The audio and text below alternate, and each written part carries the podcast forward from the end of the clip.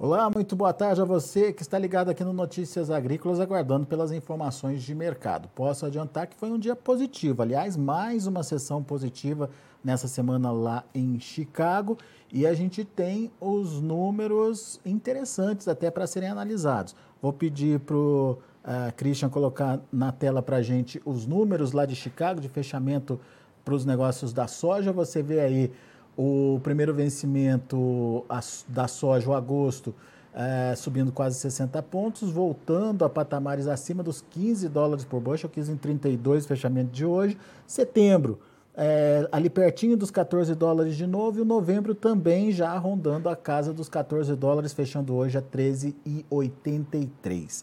A gente vai conversar agora com o Cristiano Palavro, é, lá da Pátria Agronegócios, justamente para entender com o Cristiano o que está motivando esse otimismo, essa volta é, da, da, da, alta do, dos preços da soja lá na Bolsa de Chicago. O Cristiano está monitorando aí o mercado.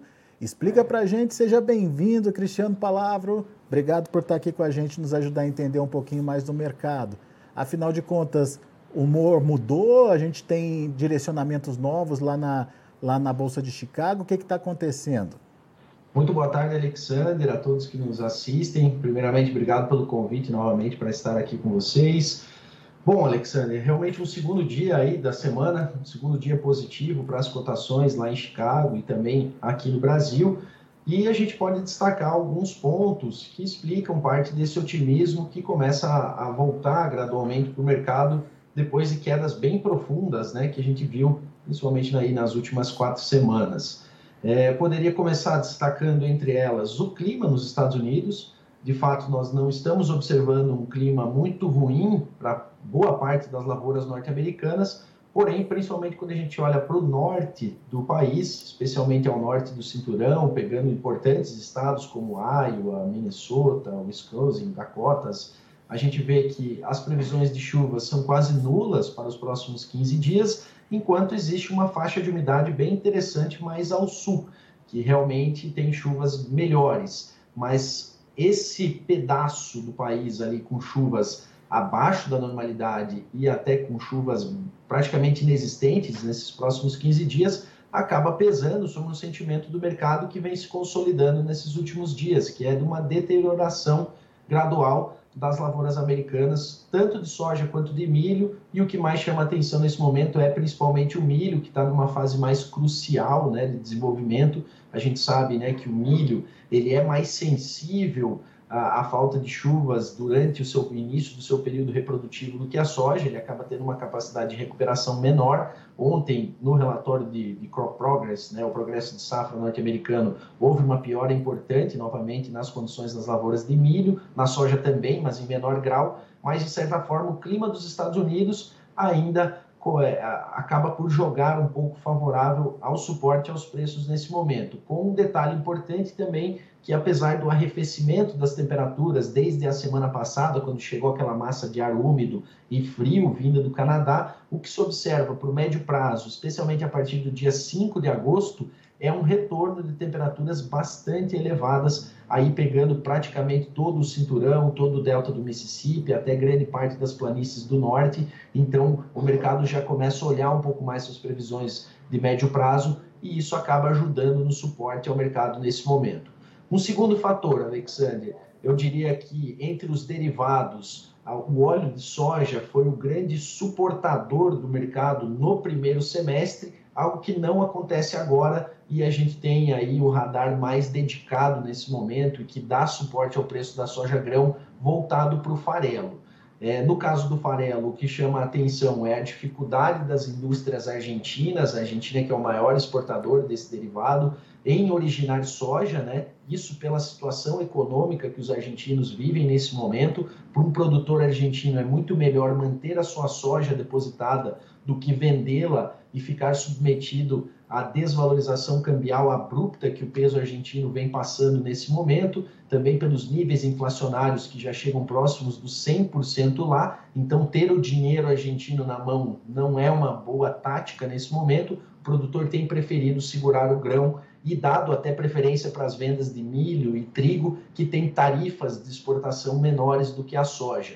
Então, isso tem gerado uma dificuldade das indústrias argentinas em originarem o grão e isso pode prejudicar o nível de processamento daqui em diante.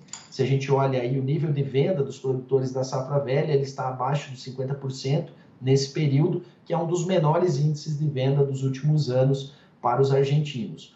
Uma outra situação importante do farelo, já concluindo, é a situação da Europa também, que apesar de ser um grande importador de farelo, é também um grande produtor, um grande processador e que tem nos custos de energia e na indisponibilidade de algumas fontes como gás natural uma grande preocupação nesse momento e que pode também gerar uma diminuição do potencial de processamento, deixando a União Europeia com uma maior necessidade de importações, o que também dá suporte para o farelo hoje e isso fica muito claro quando a gente olha a Bolsa de Chicago com o farelo aí subindo quase 4,5% hoje no dia, enquanto o óleo aí não teve impulso, ficou próximo aí da casa de meio a 0,6% de alta nesse momento. Ou seja, nesse momento, os fundamentos prevalecendo, fundamentos de mercado prevalecendo aí. No entanto, sempre tem um porém, né, Cristiano? A partir de amanhã tem uma nova rodada de financeiro que a gente precisa ficar atento. Como isso pode influenciar nos preços e será que a gente pode ter de novo aquela influência do financeiro na, nas commodities, principalmente as agrícolas? Sem dúvida, precisamos monitorar com bastante atenção, já que esse foi o fator principal de quedas nessas últimas semanas. Realmente, toda a cadeia de commodities, né, toda a cesta de commodities que envolve as commodities agrícolas, minerais, energéticas, tiveram baixas expressivas nas últimas semanas, puxadas por essa aversão ao risco gerado por um, um, um iminente aí, uma iminente recessão da economia global. Como você falou, amanhã a gente já tem a decisão do Fed, né, Banco Central Norte-Americano, de elevação da taxa de juros, até a própria queda dessas commodities é, traz um cenário de maior alívio para a pressão inflacionária, e isso deve levar o Banco Central norte-americano a não elevar os juros acima de 0,75% amanhã, como eram as previsões, né, de poder chegar até 1% de aumento uh, até alguma três, quatro semanas atrás, isso já perde força no mercado, uma taxa de juros menor é, ela acaba é, desincentivando menos a, a, a economia, né? não fica tão danoso à economia, uma taxa de juros mais baixa, né? Isso pode trazer um cenário um pouco mais cômodo para a economia norte-americana. E também nessa semana nós temos divulgação da prévia do PIB do segundo trimestre por lá, que também é um indicador importante. Se os Estados Unidos tiverem um resultado bom nesse segundo trimestre, bom diante das expectativas, né? Esse risco de uma recessão diminui e pode dar chance aí que, a, que as commodities continue olhando mais para os seus fundamentos próprios e não propriamente para a macroeconomia como um todo, e isso seria um fator de suporte para a continuidade dessas altas. Mas o contrário é verdadeiro também. Se vier alguma coisa diferente aí do que o mercado está esperando, a situação pode se inverter, né, Cristiano? Portanto, é bom prestar atenção no que vai acontecer a partir de amanhã. Com certeza, com certeza. Realmente, esse mercado financiarizado, né, que os grãos uh, estão colocados nesse momento acabam gerando movimentos atípicos, né, e que às vezes pouco dependem dos fundamentos próprios do mercado, acabam sendo envolvidos por essa aversão ao risco, esse baixismo que afeta outros setores, até mesmo os índices acionários, né, uh, as empresas, né, e isso acaba pressionando as commodities, já que uma recessão, né, ou um crescimento menor da economia vai gerar uma demanda menor por commodities, né? E essa é a preocupação.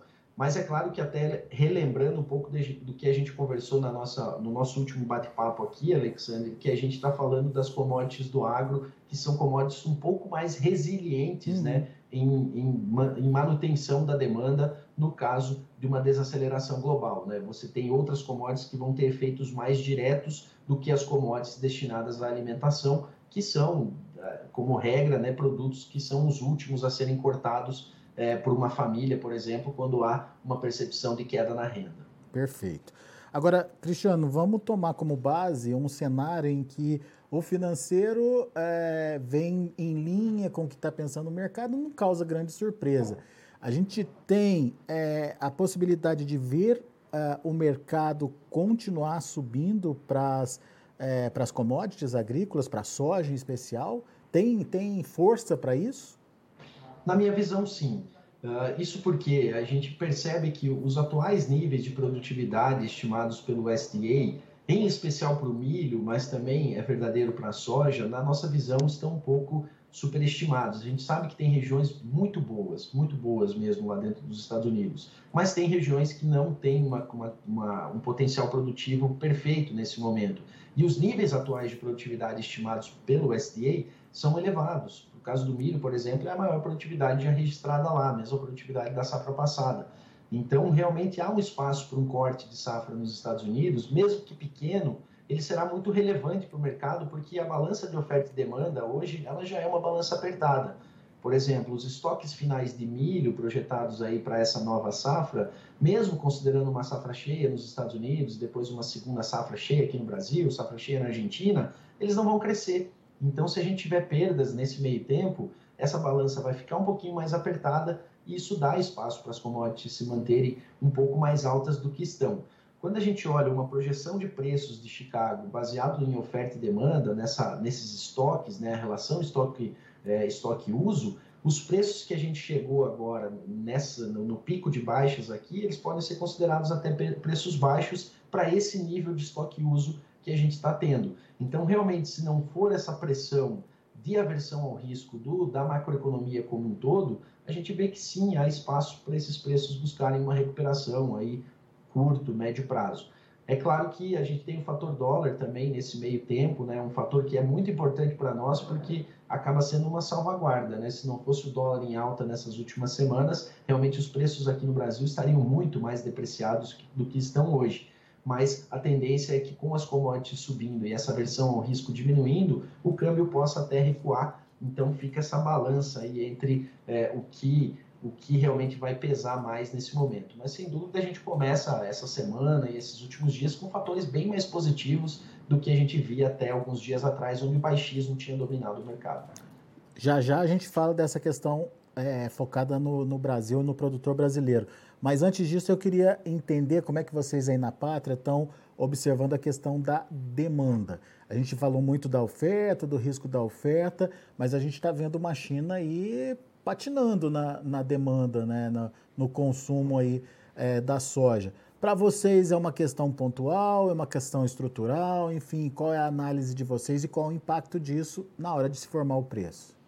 Sem dúvida, a China vai ter níveis de compra e processamento nesse ano muito menores do que teve no ano passado. Mas até lembro que a gente conversou sobre isso também, Alexander, que isso não é uma grande novidade, vamos dizer assim. É claro que esses níveis podem cair um pouco mais do que as atuais projeções, mas já tem alguns meses que o próprio USDA já fala uma redução significativa na demanda chinesa para esse ano de 2022, para esse ano comercial, né, que se encerra agora em agosto, ano internacional, né? Então isso já era algo previsto, vamos dizer assim. Mas realmente a China tem desacelerado as compras, o nível de compras semanais está muito baixo né, para esse momento, a cobertura de compras dos chineses para agosto é quase total já, eles já têm o volume que precisam para o processamento de agosto, porém quando a gente olha de setembro em diante, e em especial o mês de setembro, a cobertura de compras é muito baixa. Então a gente tem aí a China com uma necessidade maior de voltar ao mercado, voltar a fazer compras um pouco mais agressivas. E até tirando um pouco a parte das exportações, Alexander, hoje a gente vê que no interior do país o que tem direcionado os melhores preços da soja não são não é a ponta exportadora, e sim são as próprias indústrias do nosso mercado interno que têm tido margens interessantes, margens essas que agora vão encontrar o suporte também nos preços do farelo, mas são as indústrias que estão pagando os melhores preços. Hoje, quando a gente olha aí é, os portos, né, pagando pouco mais acima dos 190 reais e algumas praças do interior, distante dos portos, já tiveram negociações dessa semana aí na casa de 184, 183 reais. É claro, com pagamento muitas vezes mais alongado, mas mesmo assim a gente vê que há um apetite grande das indústrias do mercado interno e os altos custos de frete para levar essa safra do interior para o porto não estão justificando. A indústria está conseguindo pagar, ser mais competitiva do que as exportações no interior do país nesse momento. E essa demanda da indústria tem a ver com o que, Cristiano? Por que, que ela está demandando mais nesse momento? Bom, existe uma necessidade né, por, por esses derivados. Como eu disse, o, o, óleo de soja foi o grande direcionador entre os derivados aí no primeiro semestre. O óleo de soja bateu picos históricos de preço, puxados também pela situação do óleo de palma lá na, lá na Ásia. É, essa situação para o óleo ela se inverteu um pouco, principalmente pela, pelas mudanças de políticas de exportação da Indonésia, que é o maior produtor e exportador de óleo de palma. Realmente eles tiveram algumas medidas é, protecionistas para baixar o preço lá dentro e essa política se mostrou inicialmente fez os preços explodirem, depois derrubou drasticamente os preços do óleo de palma, que caíram quase 50% aí nesses últimos meses, e isso acabou arrastando o óleo de soja também mas agora a gente tem também o farelo é, é, trazendo um direcionador para essas indústrias. No primeiro semestre, as margens foram muito boas, puxadas pelas margens do óleo, e agora a gente tem uma melhora importante nos preços do farelo, que vão também deixar as margens boas para a indústria que está no nosso mercado interno. E elas também conseguem pagar mais, Alexander, não necessariamente por uma demanda fora do comum, mas principalmente por esse fator frete. Né? A gente tem hoje um preço muito elevado do diesel, um custo muito alto para levar uma soja e um milho do interior do país para os portos. Então, aqueles consumidores que estão mais perto da oferta, eles têm uma vantagem competitiva bem interessante, é, principalmente aqueles que também vão destinar depois os derivados para o mercado interno e não vão precisar percorrer grandes distâncias. Então, essa característica de margens boas, somadas a uma competitividade melhor para quem está mais próximo do grão, tem feito essas indústrias do mercado interno estarem mais competitivas do que a exportação, no caso da soja, nesse momento. Legal.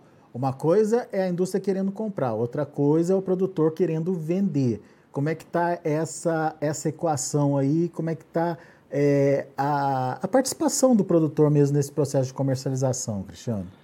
Ela esteve muito lenta aí nesse período de baixas, né? o que é natural. Realmente não existia uma grande necessidade de capital imediato para esse meio do ano. Né? Muitos produtores também já tinham um bom avançar das suas colheitas de milho e acabando, acabaram preferindo fazer negociações com milho nesse meio tempo, mas as negociações com soja estavam bastante paradas e agora a gente vê que com essas melhoras de preço, gradualmente esse processo volta a se reverter e o produtor começa a se animar um pouco mais de voltar ao mercado. O nível de negociação ainda é lento, mas se os preços continuarem nessa escalada, há uma oportunidade aí de realmente a gente conseguir escoar mais uma parte dessa soja que está parada no interior do país. Legal. E safra nova está evoluindo também ou nesse momento está parado? Muito parado, muito é, né? parado. Realmente as negociações para a safra nova estão bem lentas ainda. Há uma grande a gente sente uma grande preocupação por parte do produtor, realmente é, assustado. Muitos não travaram nada ainda para a safra uh, ah, 2023 e estão assumindo custos muito relevantes, muito altos, né? Então há uma grande preocupação. Mas os preços ainda estão muito no limite. Quando a gente pega principalmente a cadeia de produtores que tem uma grande, um grande percentual de suas áreas arrendadas, realmente a conta está muito apertada e nos atuais preços ofertados o produtor acaba não animando em entrar no mercado. É, o IFAG aí no seu estado fez umas contas aí que surpreendeu muita gente, né? É, 10 mil reais o hectare da soja, o custo desse ano. É, enfim, tá pesado, tá puxado, o produtor tem que ter estratégia mesmo para garantir, cobrir o custo de produção, pelo menos, né? E garantir a margem também. Sim, sim. É, esses cálculos é, trazem ali uma composição total de custos, né? Colocando até custo de oportunidade, remuneração de capital fixo. Isso é, não representa diretamente um desembolso do produtor, né? Mas é claro que numa conta global vale a pena levar em consideração mas sem dúvida, mesmo aqueles que analisam mais o custo operacional, somado à depreciação e, e o custo do, do, financeiro, mesmo assim ainda é, uma, é um custo de produção muito superior ao que a gente tinha no, nos últimos anos e que vai colocar a margem, apesar de ainda positiva em alguns casos, muito, muito apertada, principalmente em relação ao ano passado e à safra 2021. É isso. Cristiano Palavra, meu amigo, obrigado mais uma vez pela sua participação aqui conosco. Volte sempre, é sempre bom te ouvir.